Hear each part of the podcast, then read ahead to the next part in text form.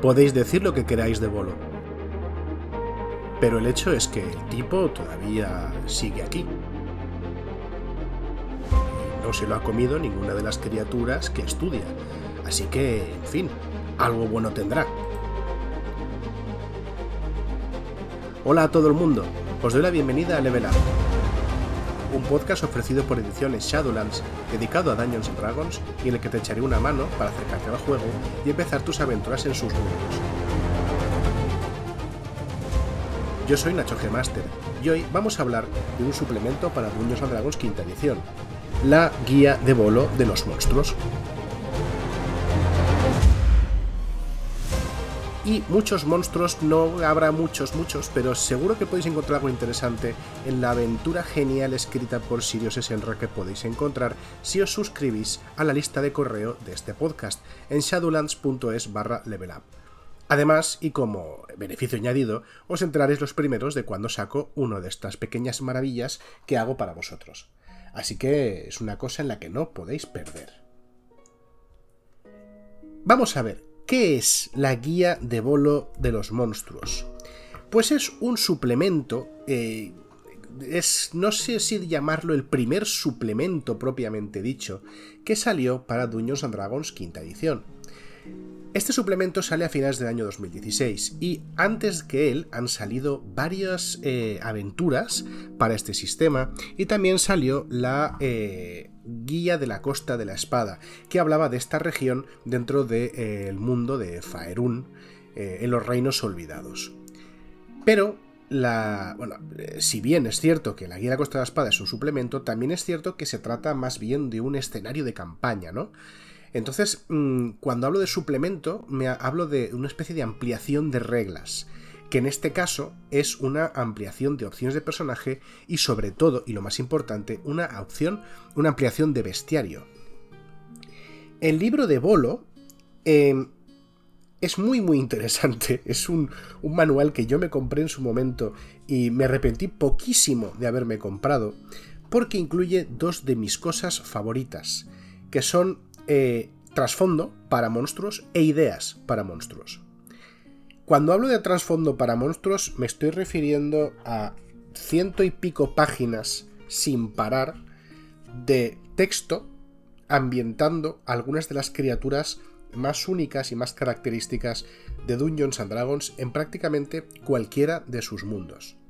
Sin embargo, hay que tener en cuenta que el trasfondo que nos ofrece la guía de Bolo tiene dos particularidades. La primera, que se refiere específicamente a lo que rodea a Faerun, a los reinos olvidados, ya que Bolo, además, es un personaje de los reinos olvidados, una especie de erudito aventurero que eh, desde hace muchos, muchos años, ya apareció en los libros de la segunda edición de, de Dungeons and Dragons, eh, viene informándonos y hablándonos sobre lo que ha averiguado acerca de las criaturas más terribles y peligrosas de este plano y quizá de otros más. Esto quiere decir que si queréis usar estas criaturas de las que os habla Bolo en otros eh, escenarios, evidentemente lo podéis hacer, pero en algunas ocasiones vais a tener que variar bastante el trasfondo o enteraros de cómo funcionan esas criaturas en este nuevo mundo que estáis eh, descubriendo, porque a veces no es en absoluto aplicable.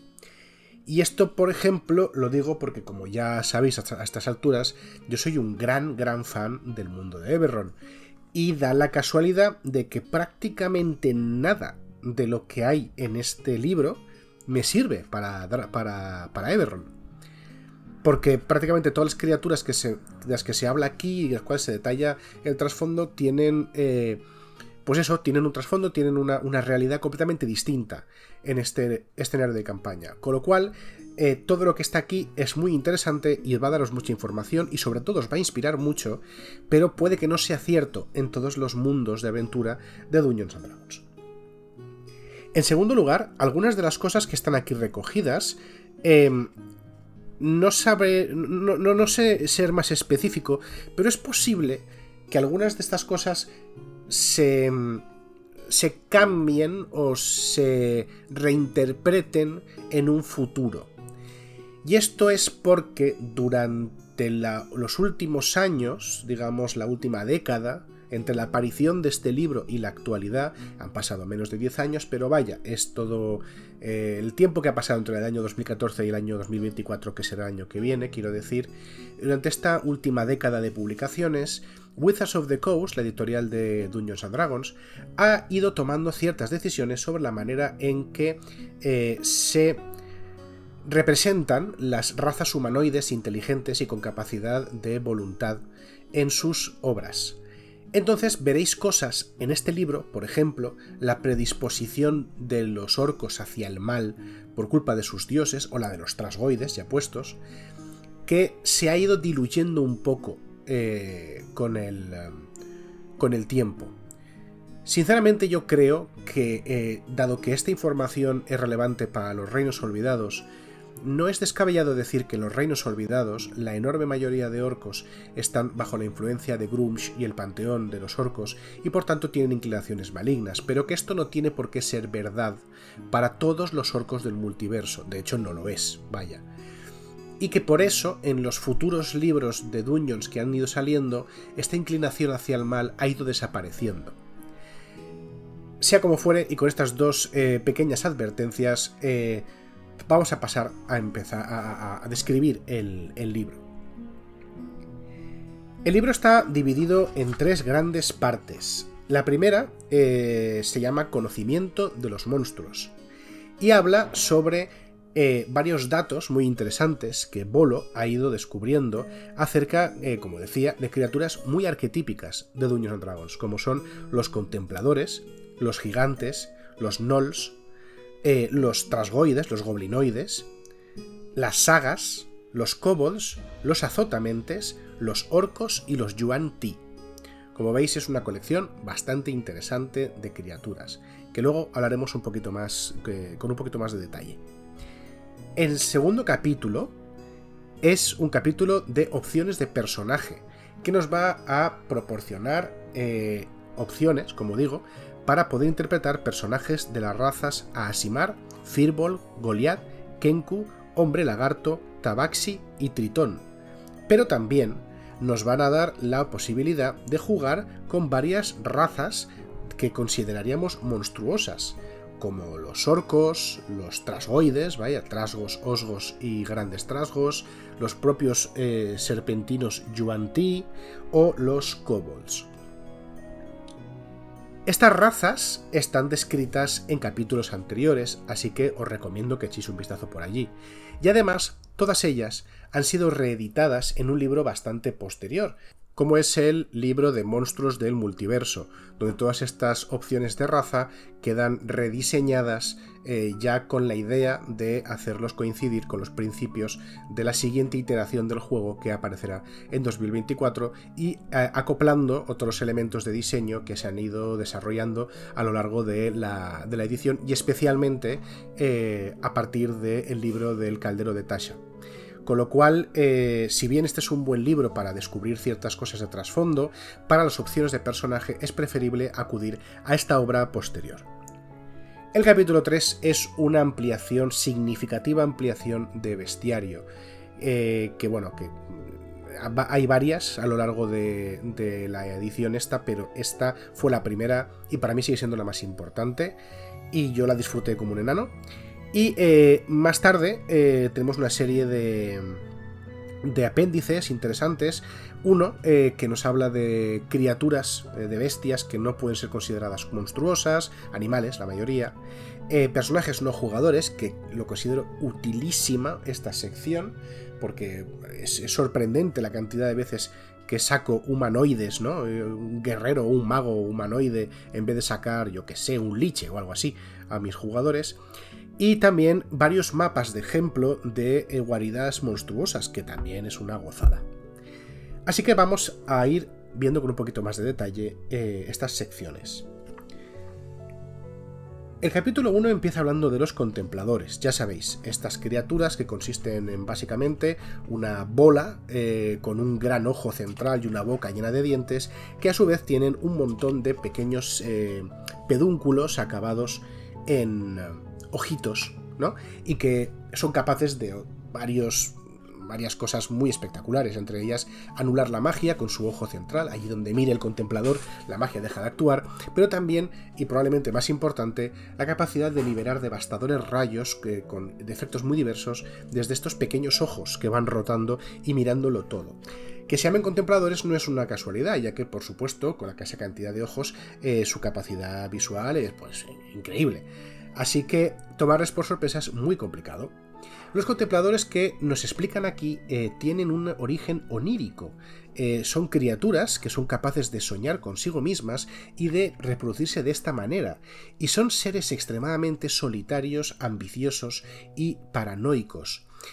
Nos habla no solamente de cómo se comportan en la naturaleza, eh, o bueno, en su naturaleza, vaya, cómo, cómo se, desenvuelven en un hábitat, qué tipo de, de eh, guaridas hacen, sino también cómo combaten, cómo crean sus redes, tanto físicas dentro de los subterráneos como sociales, y cómo interactúan entre ellos, cosa que es fascinante porque al ser unos seres tan increíblemente megalómanos y conspiranoicos, la mayoría de sus interacciones acaban muy mal, fatal, como Rosario de la Aurora. En fin, es un capítulo, eh, es una parte del capítulo muy, muy, muy guay. A mí me, creo que es, creo que es mi segundo favorito después de los azotamentes que se llevan la palma, sin ningún tipo de duda.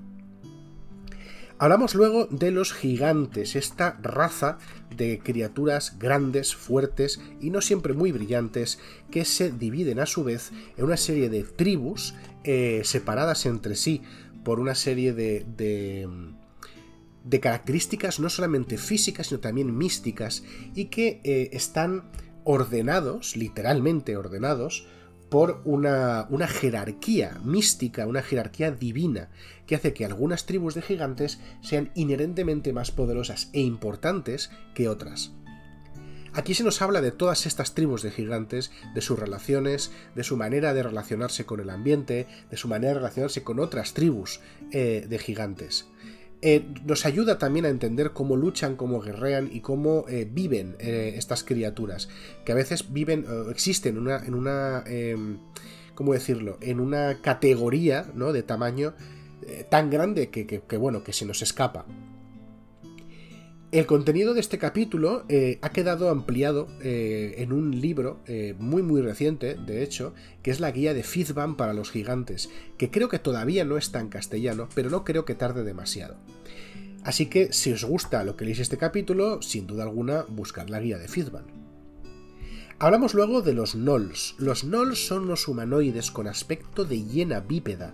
Son grandes, son muy muy feroces. Son una especie de horda que lo devora todo. Y aquí nos explican el porqué de esta voracidad. Porque resulta que los Nolls son el producto de un archidemonio llamado Yenohu que viene de hiena, porque son como hienas, ya me seguís. Yenohu, eh, dentro de su aspecto de destructor de la tierra, pues no podía tener otra progenie que un montón de hombres llenas rabiosos que lo único que quieren es destrozar y devorar, así que supongo que tenían las manos atadas. Claro, también ¿qué vas a sacar tú de un montón de llenas? Es que también es pedirle peras al olmo.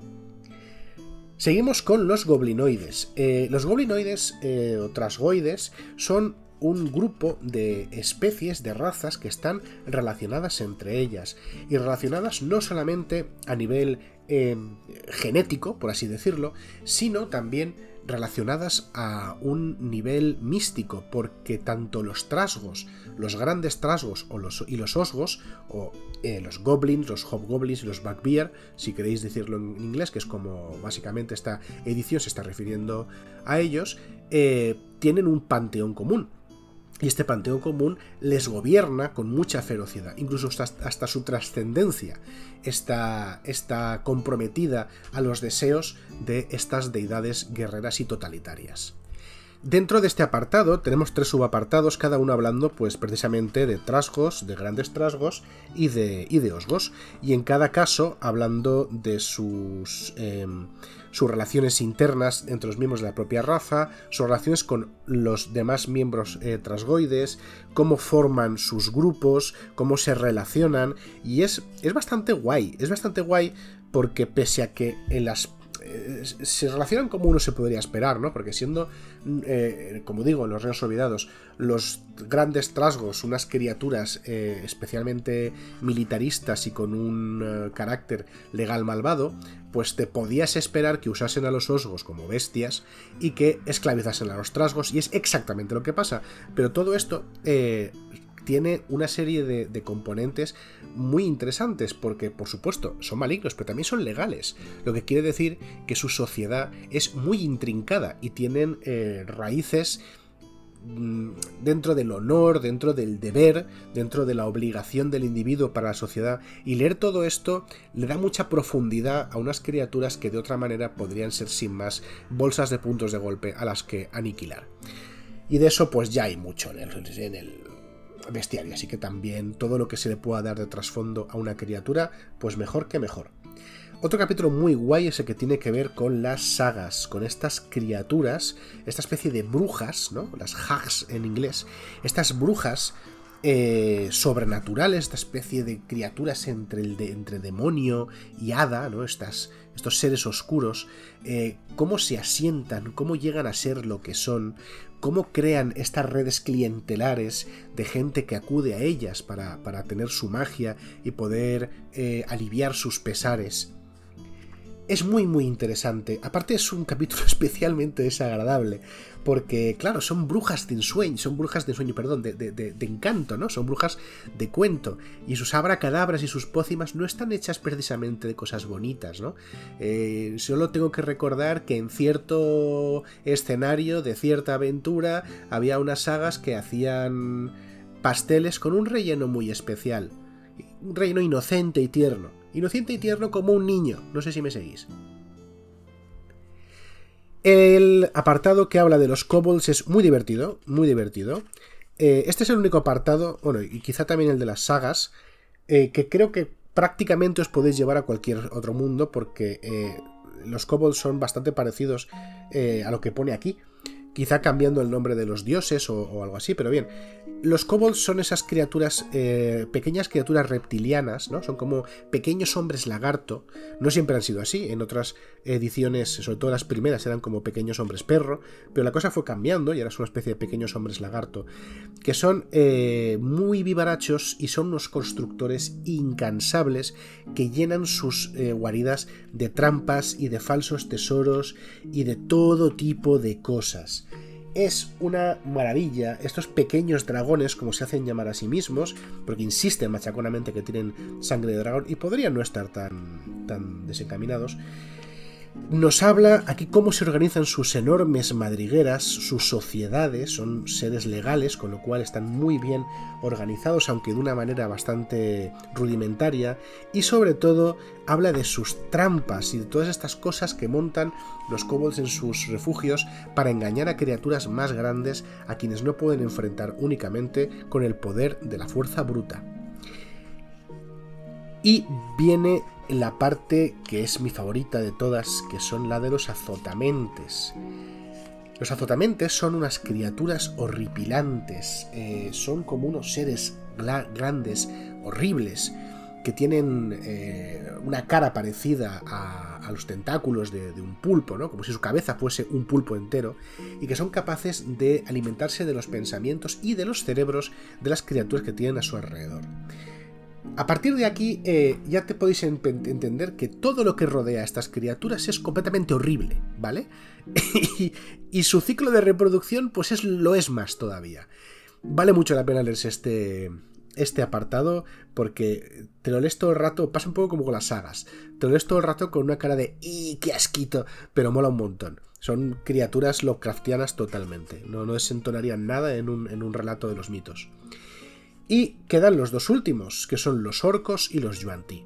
De los orcos nos habla de esta cultura belicosa, luchadora, guerrera, bárbara, que está sometida a los deseos de un panteón de dioses malignos y violentos que les empujan al saqueo y al pillaje. Como pasaba en otros capítulos, se centra sobre todo en sus sociedades y en cómo se organizan, cómo combaten y cómo eh, son sus comunidades y refugios. Está bastante bien, eh, pero como he dicho antes, prácticamente solamente se puede usar en reinos olvidados o en aquellos mundos donde los orcos sean así, porque en otros tantos, como por ejemplo en Everron, los orcos ya no se corresponden con este ideal. Bueno, ya no, no, nunca se han correspondido, pero ya me entendéis. Y por último, habla de los Yuan Ti, esta especie de humanos largamente malditos por unos dioses oscuros que les traicionaron y que ahora tienen eh, la apariencia de serpientes humanoides. Y cuando digo serpientes humanoides, eh, da igual lo que os estéis imaginando porque todos tenéis razón, ya que hay yuan-ti de muchos tipos con versiones distintas de la, de la maldición y todas ellas abominables. Desde criaturas con cabeza y cola de serpiente pero torso humanoide, a humanos pero con los brazos sustituidos por un atajo de serpientes. En fin, dan todos bastante pavor y hablan de cómo es esta, esta eh, sociedad venenosa, traicionera y llena de adoración a criaturas oscuras y templos prohibidos donde la gente eh, son arrastrados para ser sacrificados o cosas peores y nunca más volver a salir. Con esto hemos acabado el capítulo 1, que para mí es. Para mí, sinceramente, es el 50% del libro. ¿Vale? O sea, es lo más importante. Pero también es que yo soy un, apasionado del trasfondo. El capítulo 2, como os digo, está, está dedicado a las razas de, de personaje que como también os digo están revisadas en el, tomo de los monstruos del multiverso, así que eh, os recomiendo que las leáis allí. Y además ya hablé de ellas en los episodios referidos a las razas, con lo cual no me voy a repetir, porque si me alargo mucho, mucho, luego Joaquín me echa la bronca. Vamos al capítulo 3. capítulo 3, el capítulo de bestiario. Y en este capítulo, eh, Wizards of the Coast nos recoge, eh, digamos, Em, no están divididas de esa manera, están clasificados por orden alfabético, lo cual es un acierto en mi opinión, pero eh, cuando estás ojeando el contenido de este capítulo te das cuenta de que hay dos grandes bloques de criaturas.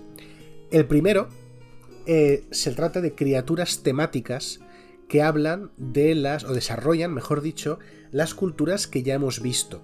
Así que, aunque en el manual del jugador ya nos hayan explicado lo que es un trasgo, un gran trasgo y un osgo, aquí de repente tenemos tropas específicas de la cultura del ejército gran trasgo, como hechiceros de batalla, o algo parecido a ninjas gran trasgos que no pueden molar más. Mientras que cuando hablan, por ejemplo, de los contempladores, vemos muchos tipos distintos de contemplador, que o bien son versiones o bien son mm, formas inexactas o imperfectas que un contemplador ha soñado, ¿no? Como el beso de la muerte o el gout. Son criaturas eh, que derivan de los contempladores, pero no son exactamente o específicamente contempladores. Pues lo mismo pasa con los orcos, lo mismo pasa con los gigantes, por ejemplo. Y luego tenemos un montón de eh, criaturas que simplemente mm, no cupieron en el primer bestiario, el manual de monstruos, pero han estado en otros manuales, eh, como el Bodak, por ejemplo, especie de no muerto bastante aterrador, o bien son criaturas especialmente, eh, no sé, son guays y, molan bastante, pero quizá no eran suficientemente famosas y conocidas como para estar en el primer manual del jugador, eh, de, monstruos, perdón, y han decidido ponerlas aquí. sea como fuere, pues se trata de un, un añadido bastante generoso. Eh, a mí me, se me hizo de día cuando, cuando, me compré esto, porque claro, no se trata solo de que tengas más cosas eh, que elegir. Yo no he acabado, yo no he, no he usado todos los monstruos del manual del, de, de monstruos, evidentemente, pero de repente te aparecen cosas en, este manual que dices, vaya, esto es exactamente lo que yo estaba buscando, pero lo han hecho por mí y encima me gusta, ¿no? O te da inspiración para hacer las cosas eh, a tu manera. Así que si para mí, si el 50% para mí de este libro era el trasfondo, el otro 50%, sin ningún tipo de duda, es eh, esta expansión de, de bestiario. Y esta expansión de bestiario se complementa, como ya he dicho, con personajes no jugadores, que es lo que también teníamos en el manual de monstruos, pero aquí eh, pues han añadido muchos más y además entrando en algunas categorías que son muy muy útiles. Porque por ejemplo tienes cosas que yo he usado mucho, eh, tienes estadísticas para un arquero típico, ¿no? Para un, para un enemigo que use armas de proyectiles con mucha pericia.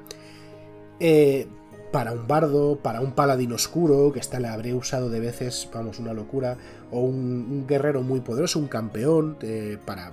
Esto lo puedes poner en cualquier situación en la que necesites un combatiente de melee que ponga en, problemas al grupo, magos de todo tipo, brujos de todo tipo, eh, bueno, en fin, que muy bien, que, esta sección eh, es un complemento ideal para el bestiario y que me parece excelente. Así pues, Así pues, eh, ah, bueno, claro, una advertencia también. Todas las criaturas que aparecen en este manual también han sido corregidas, revisadas y añadidas al eh, tomo de eh, los monstruos del multiverso, ¿vale? Con lo cual, tengo que deciros que cuando este libro salió en 2016 fue un regalo a muchos niveles. No solamente daba opciones de personaje nuevas en forma de razas, que además cubrían algunas de las, eh, algunas de, los, de las razas favoritas de la gente desde tercera edición, por ejemplo los Asimares, em, sino que además de eso, eh, para los Dungeon Masters fue un regalo. No solo para los locos del trasfondo como yo, sino también para aquellos que queríamos ver más criaturas y queríamos más inspiración a la hora de hacer las nuestras. Sin embargo, en estos momentos lo cierto es que el 50, bueno, el 50 no, más bien el, pongamos el 60-65% de todo el libro, el bestiario y las opciones de personaje están reeditadas en otro libro distinto, que es el Monstruos del Multiverso de Mordenkainen, con lo cual es posible que solamente por el trasfondo ya no valga la pena el precio de, de este libro. Sin embargo, si eres un enamorado o una enamorada del trasfondo y de las criaturas de Dungeons and Dragons, la guía de Bolo, bueno, pues tiene su valor. Tiene su valor porque una parte importante del manual se trata básicamente de eso, de una, una explicación muy detallada, bueno, parte importante no, prácticamente la mitad del manual, de una explicación muy detallada de eh, los comportamientos, las sociedades y eh, la biología hasta cierto punto de estos seres. Con lo cual, a partir de aquí y con estas advertencias, haced vuestras compras según lo que os dicte el corazón. Os agradezco muchísimo que hayáis estado conmigo hoy para poder hablar de este suplemento de la guía de bolo de los monstruos y eh, a todo el mundo os cito aquí la semana que viene.